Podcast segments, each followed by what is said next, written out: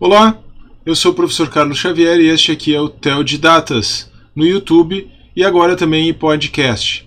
Vou deixar então o link para a página do Tel de Datas no Anchor na descrição do vídeo no YouTube.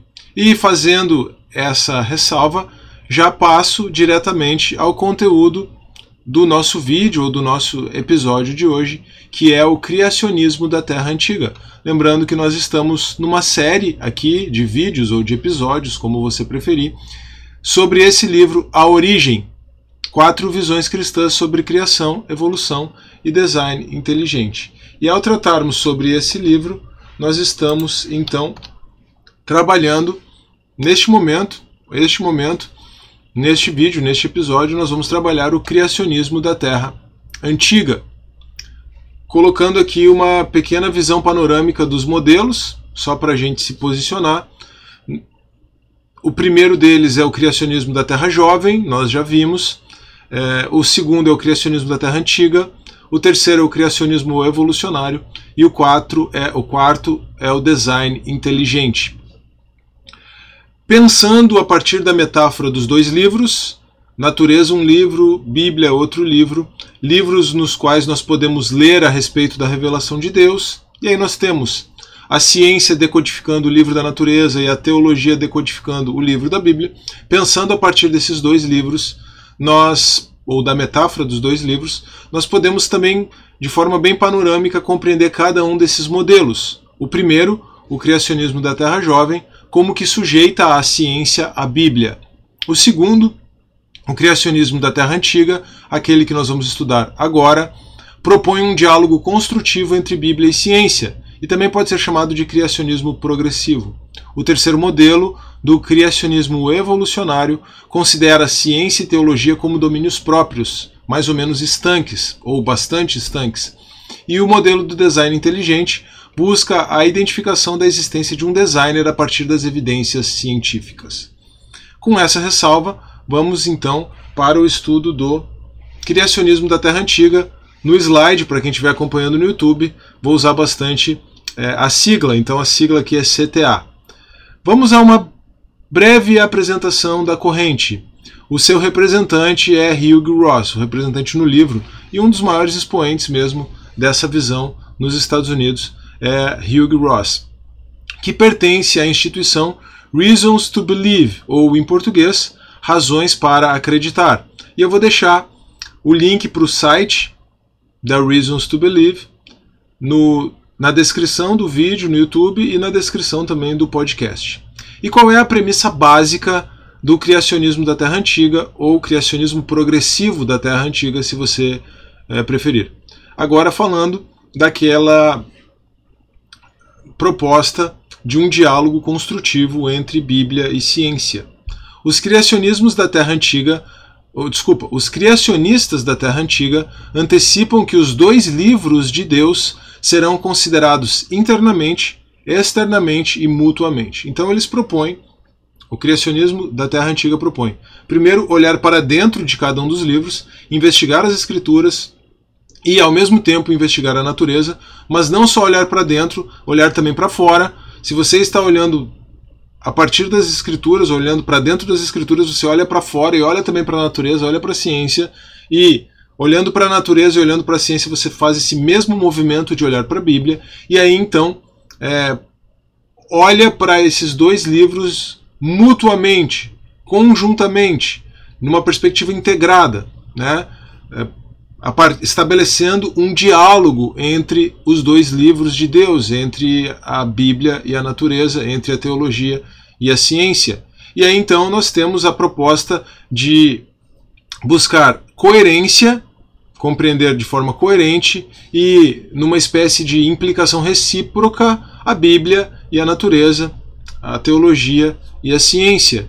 E assim então os criacionistas da Terra Antiga propõem um diálogo construtivo entre fé e ciência. Com isso, isso é importante deixar bem claro, os criacionistas da Terra Antiga aceitam de forma é, mais é, geral as datações vindas é, da ciência, mas não aceitam exatamente uma ideia de evolução como proposta pela ciência. Mas eles aceitam uma datação de 14 bilhões de anos para a existência do universo e mais ou menos 3 bilhões e meio de anos para a existência da vida na Terra, mas eles não assumem é, a premissa ou não aceitam a premissa de que a vida tenha se desenvolvido a partir de um longo processo de evolução. Nós já vamos ver isso exatamente aqui.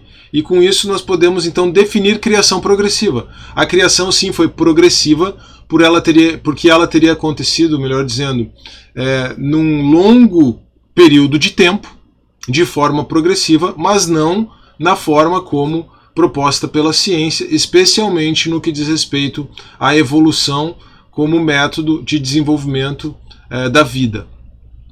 Bom, vamos para uma citação aqui do Hugh Ross. A formação de nosso aglomerado de galáxias, de nossa galáxia, sistema planetário, planetas e diversidade de formas de vida é chamada progressiva, então nós estamos definindo criação progressiva, pois cada ato criativo sucessivo prepara para o próximo, levando a uma vida mais diversificada, complexa e avançada até a criação de humanos. Então, o que o modelo propõe é a sucessão de atos de intervenção divina. E aí, então, claro que isso tem, primeiro, uma perspectiva cosmogônica e cosmológica, isso está ligado às origens do universo e a, o funcionamento do universo e ao desenvolvimento, aos desdobramentos que foram levando ao universo como ele como nós temos hoje, mas nós temos também eventos de especiação em massa relacionados ao desenvolvimento da vida. Por essa ideia de eventos, intervenções miraculosas relacionadas a esses eventos de especiação em massa, os criacionistas da Terra Antiga rejeitam a ideia de evolução por meio de um processo aleatório e de seleção natural. Tá? Então, os criacionistas da Terra antiga não aceitam essa ideia de um contínuo genético e de um último ancestral comum, um primeiro ancestral comum, e aqui não é um primeiro ancestral comum é, dos seres humanos, é um primeiro ancestral comum de toda a vida, de toda de todas as espécies biológicas tá? Então isso é rejeitado, embora é, pelos mesmos motivos os criacionistas da Terra Antiga é, defendam a existência de ancestrais comuns, né, um casal ancestral comum para os seres humanos. Eles rejeitam uma ancestralidade comum para todas as espécies, mas eles defendem a ancestralidade comum para os seres humanos, o que é exatamente o inverso do que nós é, verificamos hoje na biologia evolucionária, tá bom? É, mas, por outro lado, isso aqui é uma ideia importante porque todas as correntes aceitam isso, tá? Apesar de negar a macroevolução, é, os criacionistas da Terra Antiga aceitam microevolução naquelas formas de vidas existentes entre esses eventos de especiação em massa, tá bom? Então aqui uma ideia importante a rejeição de uma ideia de evolução por meio de seleção natural e aleatoriedade e a compreensão de que as diversas etapas da vida foram dadas por eventos de especiação em massa, ou seja, Deus criando de forma miraculosa é, espécies, tá? Várias espécies. É, e aí então isso explicaria o registro fóssil também a respeito das diversas espécies. Agora, o criacionismo da Terra Antiga é um grande guarda-chuva, tá bom? Que abarca múltiplas perspectivas. Então, só aqui nós vamos ver sete perspectivas, ou é, sete, porque a sétima é uma combinação, sete perspectivas arroladas pelo Hugh Ross na página 85, tá? É, mas com a ressalva de que o Ross se limita a expor aquela teoria que é chamada de teoria do dia era, ou seja, aquela teoria que compreende que os seis dias de Gênesis 1 seriam seis eras e tenta compreender e analisar os dados da natureza a partir dessa premissa básica. Tá bom? Mas vamos ver as múltiplas perspectivas. A primeira trata de dias da criação como dias de revelação. Então veja que aqui já não tem tanto uma perspectiva científica envolvida, tá bom? Agora a segunda é uma perspectiva que propõe dias de criação de 24 horas separadas por longas eras. Então, nesses dias de criação de 24 horas, Deus teria agido miraculosamente de forma muito intensa. Mas haveria uma separação de longas eras entre esses dias de criação de 24 horas.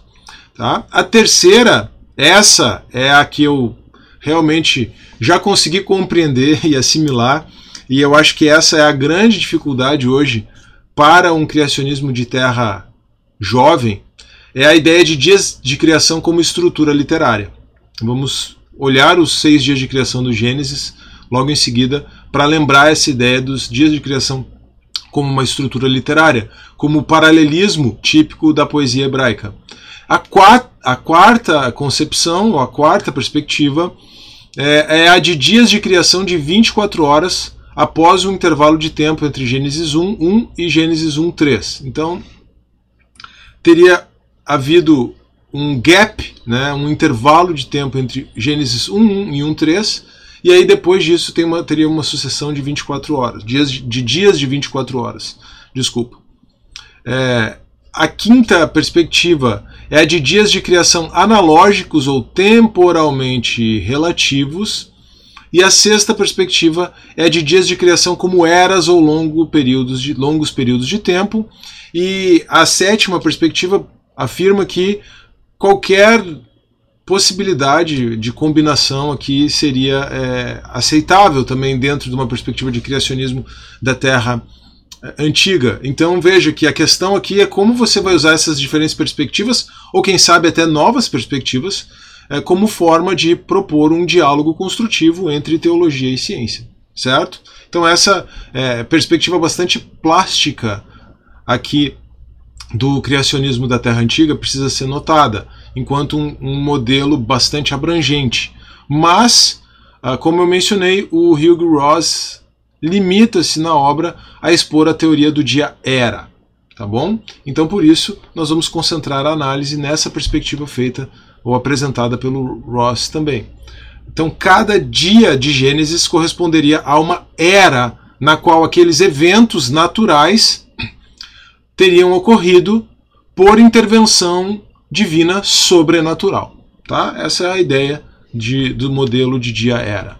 Mas vamos relembrar a ordem da criação em Gênesis 1, o primeiro dia, ou uma primeira era agora, criação dos céus e terra, criação da luz, separação entre dia e noite, e aqui note que Deus está criando ou estabelecendo a luz sem é, um, fontes de luz no, no firmamento, ou ao menos com a terra estando encoberta das fontes de luz, com é, uma é, redoma de trevas sobre a Terra, é uma perspectiva é, possível aí na teoria do dia era. Então, os firmamentos, uh, os firmamentos não, desculpa, o, as, as estrelas elas existiriam, claro, desde o dia 1, mas ainda não haveria uma luminosidade para a Terra propriamente dita, tá bom? É, segundo dia, então, seria o dia de separação entre águas em cima e embaixo do firmamento, ou a, uma, a era em que essa separação aconteceu, o que quer que isso signifique. O terceiro dia seria o dia de surgimento da terra seca e da vida vegetal. O quarto dia, criação do sol, da lua e das estrelas. No quinto dia, a criação das aves e dos animais marinhos. E no sexto dia, a criação da vida terrestre, animais e ser humano. Uh, note que Lembrando que essa também é uma perspectiva do criacionismo da Terra Antiga, ou uma possível perspectiva do criacionismo da Terra Antiga. Existe um claro paralelo. Para mim, aqui o que mais fala é, em Gênesis 1 é essa estrutura literária hoje, esse paralelismo, indicando que se trata de poesia. Poesia que revela a verdade teológica, mas poesia. O primeiro dia tem um paralelo com o quarto dia, o segundo dia tem um paralelo com o quinto dia e o terceiro dia tem um paralelo com o sexto dia. No, nos dias do primeiro bloco, Deus estabelece um reino e nos dias do segundo bloco Deus povoa este reino. Tá bom? Eu falei mais sobre isso é, no, no vídeo, no primeiro vídeo, no primeiro episódio desta série. Eu não vou também reforçar aqui. Aqui nós estamos partindo do pressuposto, junto com o Ross, de que cada dia equivale a uma era.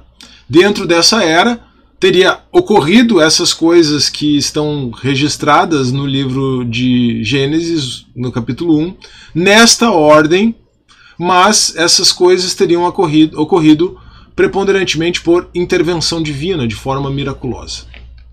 Tá bom? Então, a visão do dia era considera os dias de criação como seis longos períodos de tempos sequenciais e não sobrepostos. Então são períodos sequenciais, não sobrepostos. Um paralelismo assume a possibilidade de sobreposição entre aqueles dias, porque não assume uh, o mero paralelismo, né? a mera perspectiva de que se trataria de poesia não, uh, não pressupõe que uh, esses dias deveriam se tratar de um desenrolamento contínuo. Tá? E existe um ponto de vista bem interessante aqui, é, ou melhor, um argumento bem interessante para esse ponto de vista. É necessário é, realmente é, concordar com o Ross aqui. É, existe um salmo que tem autoria atribuída a Moisés, o mesmo autor de Gênesis. E esse salmo é o Salmo 90. E no verso 4, o Salmo 90 afirma: De fato, mil anos para ti são como o dia de ontem que passou, como as horas da noite. Então, o, o, os proponentes da teoria do dia era afirmam que o próprio Moisés estaria dando uma chave hermenêutica aqui para você compreender os seis dias da criação é, de Gênesis, não como dias literais de 24 horas, porque você tem é, Moisés falando que para Deus um dia são como mil anos, mil anos como um dia, e isso então poderia fazer referência, claro, não a ideia de que aqueles dias seriam mil anos literalmente, mas diriam respeito a um longo período de tempo. Hum, e aí a gente, se você se interessa por escatologia, isso aqui também pode falar algo a respeito do milênio, mas eu não vou entrar em escatologia aqui. Né? É, segunda Pedro 3,8 seria uma validação dessa ideia no Novo Testamento, porém, amados, somente disto não vos deveis esquecer, de que um dia diante do Senhor é como mil anos e mil anos como um dia. Então a gente teria uma evidência ou um suporte, melhor dizendo, para a teoria dos dias era no Salmo atribuído a Moisés, o Salmo 90, e também no Novo Testamento, tá? em 2 Pedro. Muito bem. É, quatro, e aqui nós temos então quatro acepções literais possíveis para o termo hebraico Yom. Desculpa. Para nós começarmos a construir a ideia do dia-era, né, de um dia fazendo referência a uma era. O, termo hebraico yom, traduzido por dia, pode dizer respeito a uma parte das horas do dia, a todas as horas do dia, a um ciclo de noite e dia ou de manhã a manhã, ou seja, um dos períodos de rotação da Terra, um dia literal então, né? ou a um longo, mas finito período de tempo. As acepções 1 e 2, uma parte das horas do dia. Ou melhor, a acepção 1, uma parte das horas do dia, é, mostra que você pode ter a expressão dia dizendo respeito a menos do que um dia. A acepção 2 e 3 nos mostram que dia pode dizer respeito a um dia literal de 24 horas. Mas a acepção 4, então, trata da possibilidade, ou mostra a possibilidade de que a palavra hebraica ion seja tomada como uma era, na medida em que Yom pode fazer respeito, pode dizer respeito, desculpa, a um longo, mas finito período de tempo. E aí, o que o Ross demonstra é que mesmo em Gênesis 1 e 2 existem usos diferentes da palavra Yom. Tá? Nós temos no dia 1 meramente um contraste entre dia e noite. Quer dizer, todas as horas do dia.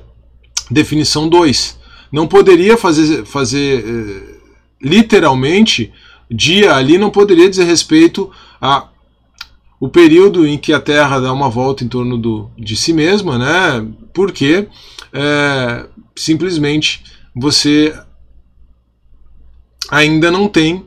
Não, desculpa, só um pouquinho.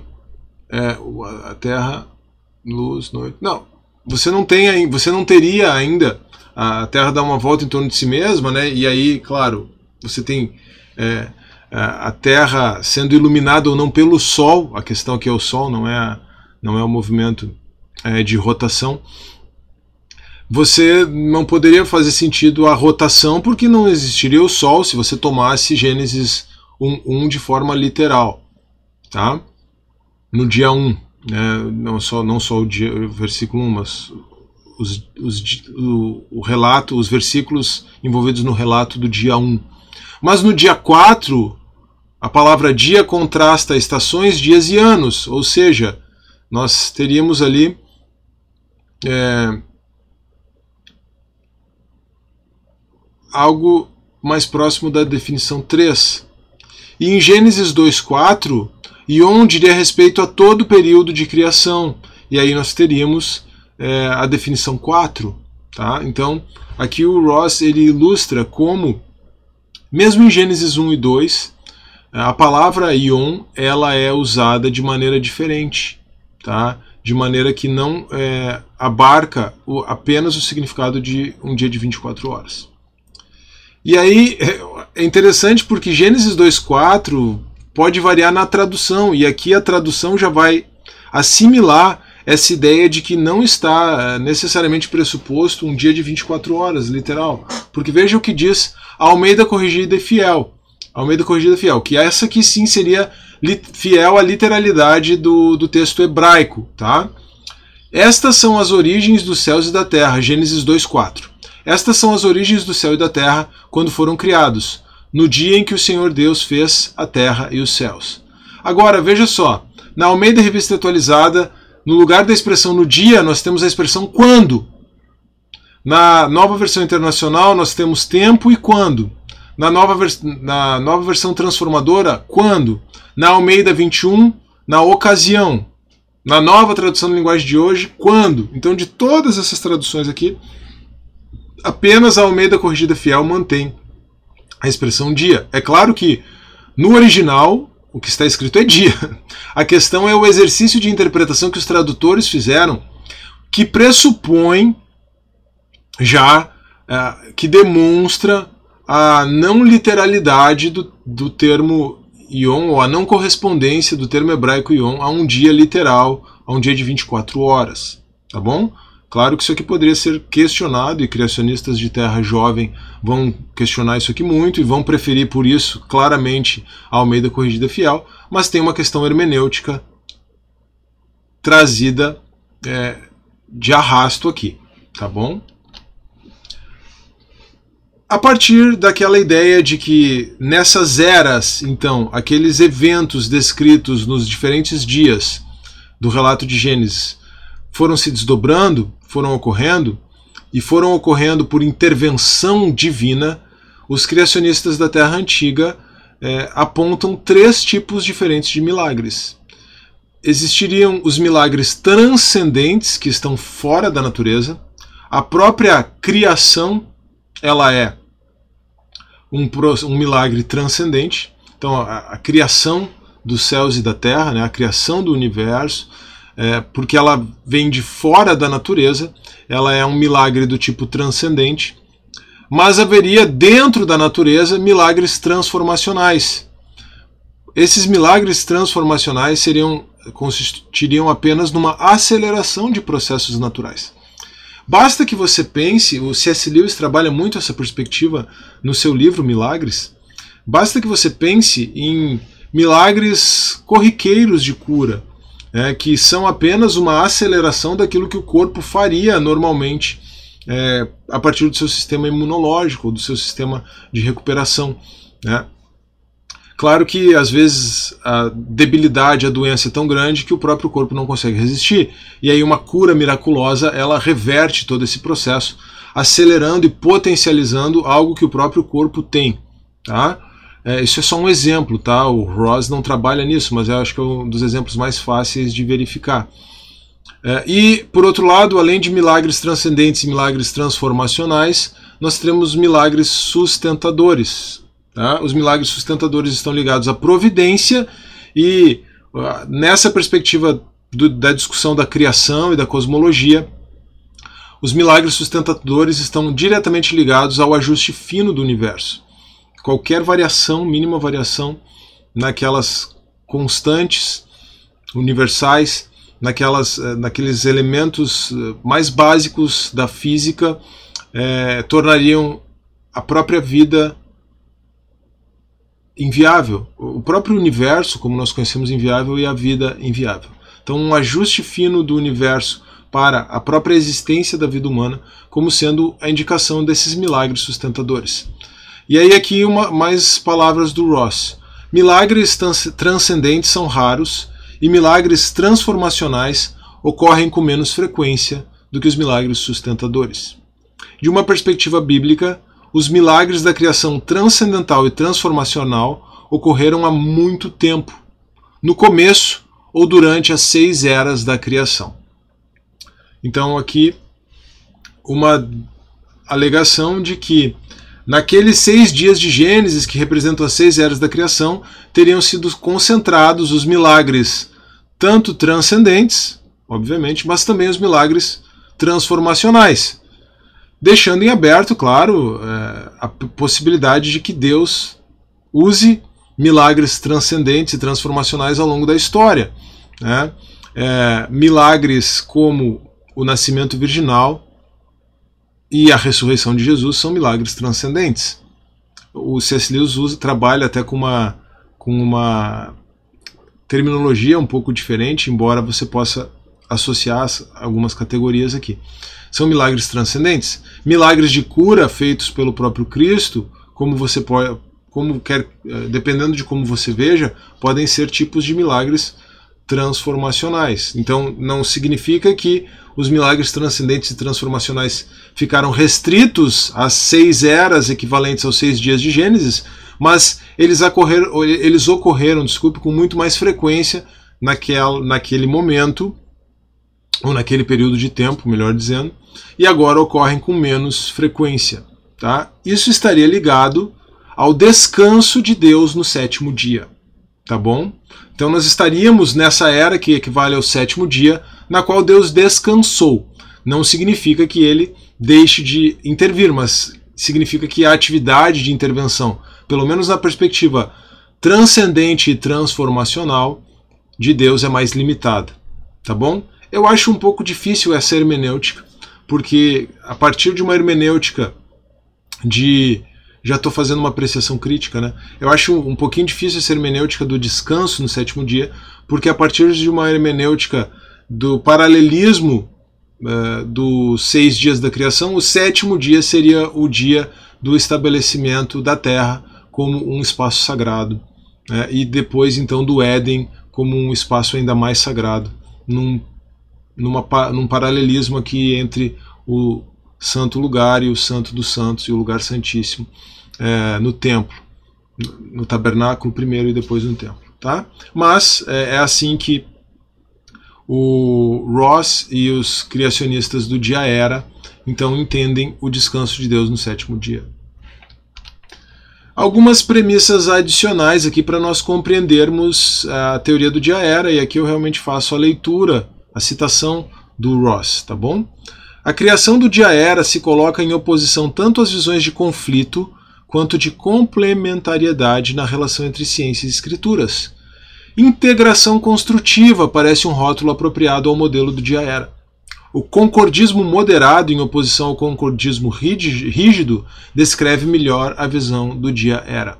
Então aqui nós vemos que não existe oposição né, entre ciência e escritura, e existe um concordismo moderado e não um concordismo rígido. Né? Concordismo rígido seria, é, seriam visões extremadas, como por exemplo a visão do criacionismo evolucionário. Tá? Mas um concordismo moderado propõe que você possa estabelecer um diálogo entre a perspectiva bíblica e a perspectiva científica. Claro que você vai construir uma nova ciência a partir da Bíblia e você vai interpretar também a Bíblia a partir de dados científicos, ou seja, não de forma estritamente literal, no caso de Gênesis, eh, não, não de forma literal, no caso de Gênesis 1, é, apegando essa ideia de dia de 24 horas. E aí o Ross continua explicando essa visão do concordismo moderado, aqui chamando de integracionismo construtivo. Os integracionistas construtivos consideram que a inspiração bíblica implica que cada passagem comunica mensagens relevantes a todas as gerações da humanidade, não apenas a geração do autor humano desse livro. Assim como os autores da Bíblia às vezes predisseram, por meio da ação do Espírito Santo, eventos futuros na história humana, assim também descreveram algumas vezes fenômenos naturais que estavam muito além de seu próprio entendimento.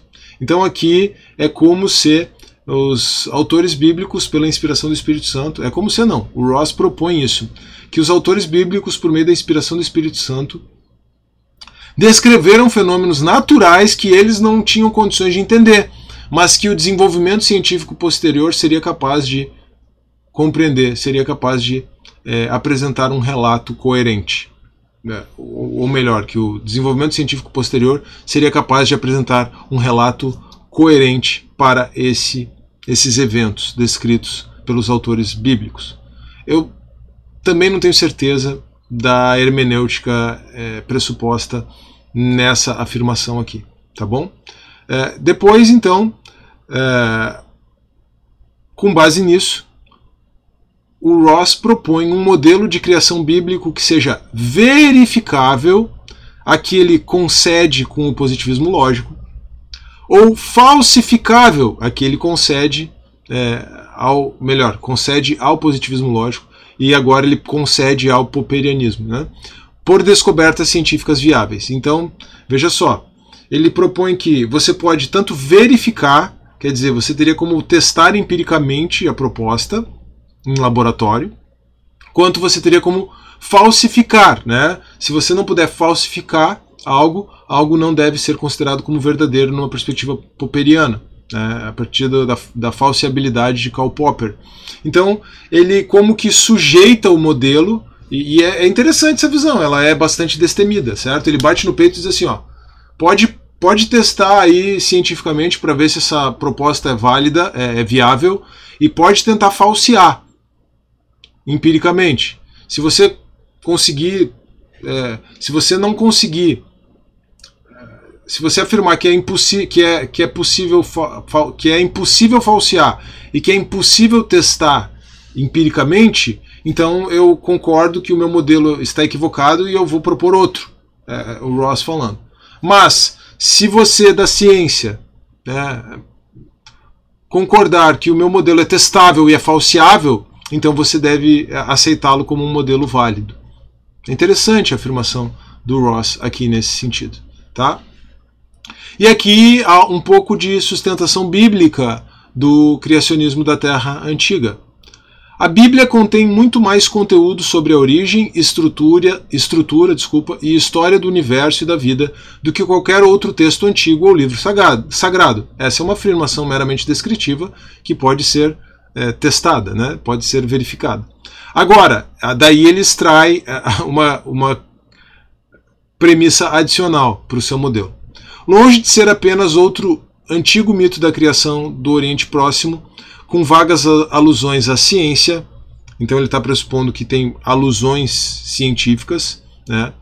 Gênesis 1 a 11, Jó 37 a 39, Salmo 104 e Provérbios 8 fornecem uma narrativa detalhada, específica e cronologicamente precisa das origens, estrutura e história da natureza, bem como um prenúncio do método científico. Então, é, o que o Ross está propondo aqui é que todas essas passagens, Gênesis 1 a 11, Jó 37 a 39, Salmo 104 e Provérbios 8, apresentam um relato integrado, precisam ser compreendidas em conjunto, então, seria essa a narrativa bíblica da criação e essa narrativa ela tem é, elementos científicos ou pré-científicos que podem ser modelados agora cientificamente. De novo, muito interessante integrar essas perspectivas. É, o criacionismo da Terra Jovem não aceita essa integração, é, integrar essas passagens, desculpa. Muito interessante a proposta de integrar essas passagens numa narrativa única, coesa, da parte do criacionismo da Terra Antiga. O criacionismo da Terra Jovem não aceita essa integração, tá? Mas, de novo, eu tenho dúvidas quanto à hermenêutica proposta, especialmente quanto a esse impacto sobre a ciência, tá bom? Questões teológicas importantes. E aí aqui a gente volta para uma questão importante que é a ideia de expiação, né? O, lembrando que o criacionismo da Terra Jovem apresenta uma questão teológica importante na perspectiva da expiação, que é a ideia de que você precisa de um Adão literal para o sacrifício de Cristo uh, fazer sentido, e antes, mais do que isso, você não pode ter derramamento de sangue antes de Adão para que o próprio relato da queda faça sentido, tá bom? Então, é, sobre o derramamento de sangue e a doutrina da expiação, contrapondo a essa perspectiva do criacionismo da Terra jovem, e aí é que, se essa visão ela é teologicamente adequada, ela serve também para embasar teologicamente o criacionismo evolucionário, perceba? Então a gente já é, se integra num debate, ou melhor, num diálogo mais amplo entre as perspectivas. O Hugo Ross afirma que a Bíblia ensina que o derramamento do sangue de Cristo é o único e aceitável sacrifício expiatório pelo pecado.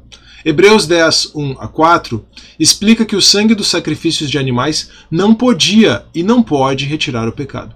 Assim, de maneira alguma a doutrina da expiação exige um cenário de criação no qual nenhuma das criaturas de Deus sangrasse ou morresse antes que Adão pecasse. Porque se você tem milhões, bilhões de anos, obviamente você tem muita vida perecendo antes de Adão. E, e o criacionismo da Terra jovem afirma que nenhuma vida podia perecer antes de Adão, porque a morte é consequência do pecado. Tá? É, e aí, então, outra afirmação do Ross nesse sentido. Gênesis 1 e 2 retratam a luz das estrelas, o metabolismo e o trabalho humano, todos anteriores ao pecado humano e todos exigindo a entropia. Entropia é a, desordem existente num, é, num, num sistema fechado. E desordem sempre implica em perda e perda sempre, sempre implica em decaimento. Né? Então a entropia indica, é, pressupondo que o relato de Gênesis 1 e 2 é, tem entropia, mesmo que você parta de uma compreensão de seis dias literais, pressupondo que o, o, o relato de Gênesis 1 e 2 induz entropia, então você tem entropia antes da queda decaimento antes da queda, uma espécie de decaimento antes da queda, fazendo um jogo de palavras aqui, tá bom?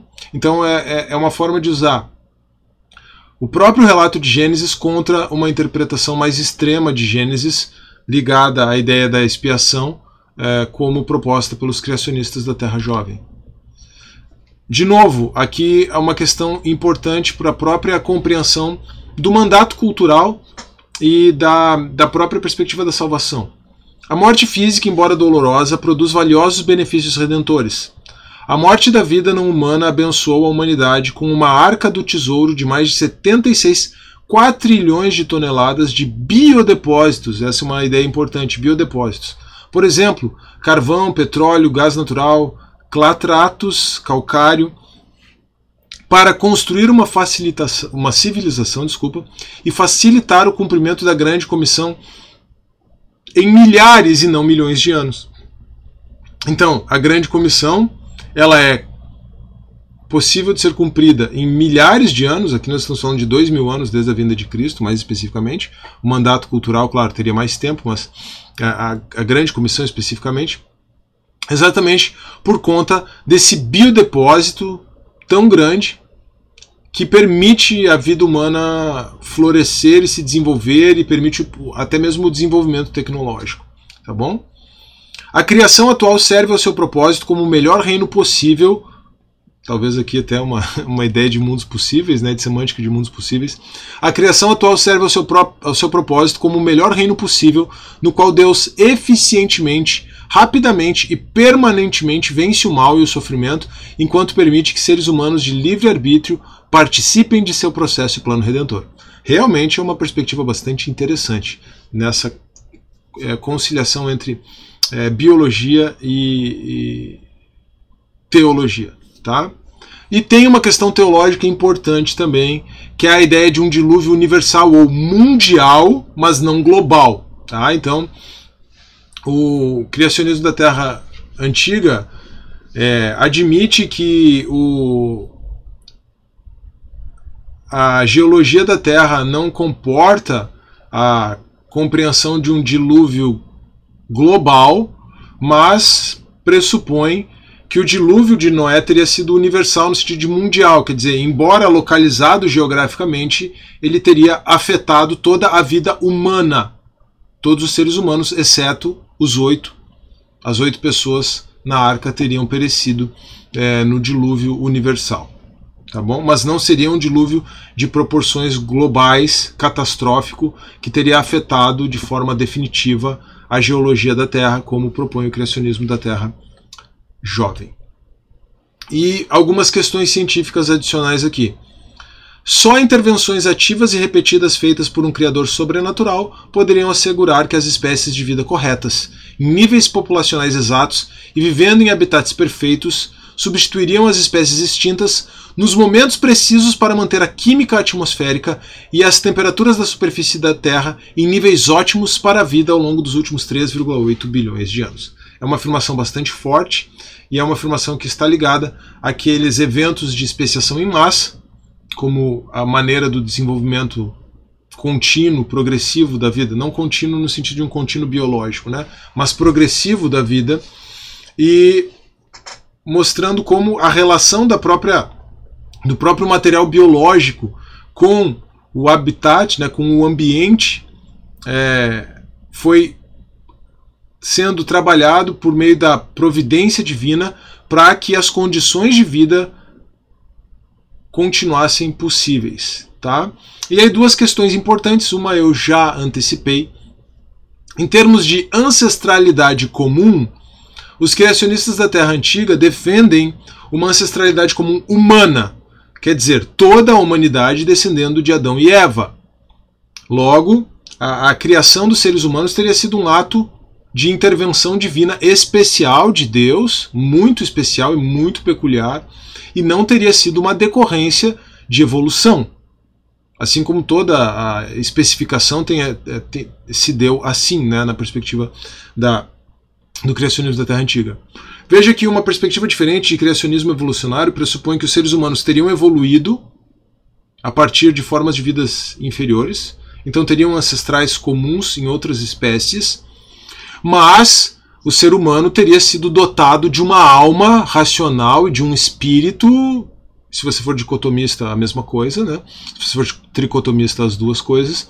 É, por um ato especial, sobrenatural de Deus. Tá? O criacionismo evolucionário precisa de uma intervenção divina na constituição da alma e do espírito humano, certo? Nesse sentido, ele não é materialista, ele não é naturalista, tá bom? Mas o criacionismo da Terra Antiga vai além do criacionismo evolucionário aqui, porque ele pressupõe não apenas uma intervenção espiritual de Deus na alma dos seres humanos, mas ele pressupõe uma criação biológica, material específica de um casal que corresponde à ancestralidade comum de todos os seres humanos. Consequentemente, o criacionismo da Terra Antiga nega uma ancestralidade comum não humana, algo que o criacionismo evolucionário admite. É, ao passo que o criacionismo evolucionário também caminha junto com a ciência hoje em é, é, em negar a ideia de um casal comum. Né? Você precisaria de alguns eh, de, espé de, de espécimes, de vários espécimes dos seres humanos num mesmo, é, num mesmo momento, né? em razão aí da compreensão da genética populacional e tal. O William Lane Craig ele tem uma proposta interessante nesse sentido, na busca do Adão histórico, que é um parênteses, né? ele data o Adão histórico como um hominídeo anterior ao Homo sapiens sapiens, né? E se eu não me engano, anterior mesmo até mesmo aos uh, Neandertais, tá? É, é, a proposta do Adão histórico do Craig, tá bom? É, é uma proposta bastante polêmica também, mas não é o objetivo aqui. De repente, quando eu mencionar o criacionismo evolucionário, eu trago um pouco da, da proposta do Craig aqui, porque ela, a proposta do Craig, ela é, estaria ajustada ao criacionismo evolucionário, porque ela pensa num Adão histórico num momento em que teria seria possível cogitar é, de um é, ancestral comum aí para a, a, humanidade, tá bom? Mas, é, de novo, voltando para o criacionismo da Terra Antiga, ancestralidade humana comum admitido, ancestralidade não humana comum não admitida, tá bom? É, e aí tem tem evento, dois eventos importantes aqui, que seriam as explosões de Avalon, de, de Avalon e a explosão cambriana, a explosão de Avalon e a, e a, explosão cambriana, ligados ali ao registro fóssil. Tá? Os criacionistas da Terra Antiga argumentam que não seria possível essa, essas explosões a partir de uma perspectiva puramente evolucionista e os evolucion, os ou de uma perspectiva puramente evolucionária, desculpa, mas aqueles que admitem a evolução têm resposta para isso. Então aqui a gente entra num ponto de debate bem, bem técnico, bem científico. Eu não quis trazer isso é, para cá, tá? Uma apreciação do criacionismo da Terra Antiga, embora eu também tenha feito essa apreciação ao longo é, da exposição aqui, foi algo meio que inevitável. É, página 102 da, do livro, já se encaminhando para uma defesa da perspectiva mais é, enfática pelo Ross. A perspectiva de criação do dia era prevê muito mais envolvimento divino e muito menos processos naturais do que as visões da Terra jovem ou da criação evolucionária. É verdade, ela consegue fazer isso, né? Então, é, a Terra jovem, o criacionismo da Terra jovem propõe muita intervenção divina mas é uma intervenção divina condensada em seis dias. E as coisas tudo surgindo meio que automaticamente, enfim, né?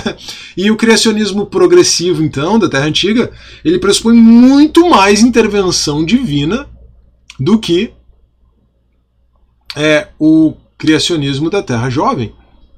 Mas, ao mesmo tempo, ele, propô, ele, ele pressupõe muito menos processos naturais do que a criação evolucionária, porque é, não teria havido aquele desdobramento todo do contínuo evolutivo, é, teria havido é, surgimento de novas espécies a partir de atos de intervenção divina, a especiação em massa, admitido aquele processo biológico apenas de microevolução entre eventos de especiação é, conduzidos pela intervenção divina. Tá? Bom, é, eu apresentei vamos dizer assim, um ponto de vista do Ross, que nos ajuda a fazer essa apreciação. É, o meu ponto de vista, tá? É, eu acho muito interessante a proposta do criacionismo da Terra Antiga, tá? As dúvidas que eu apresentei aqui não foram dúvidas no sentido, não foram dúvidas maliciosas, foram dúvidas sinceras da minha parte de apreciação. As dúvidas, especialmente quanto à hermenêutica e quanto à ciência da, do, do criacionismo da Terra Antiga, tá bom? Então eu acho que o criacionismo da Terra Antiga é uma proposta criativa, sem dúvida, e com um potencial apologético interessante, especialmente se voltar para dentro né, da, da fé cristã, mas já com muita dificuldade apologética é, para fora, tá?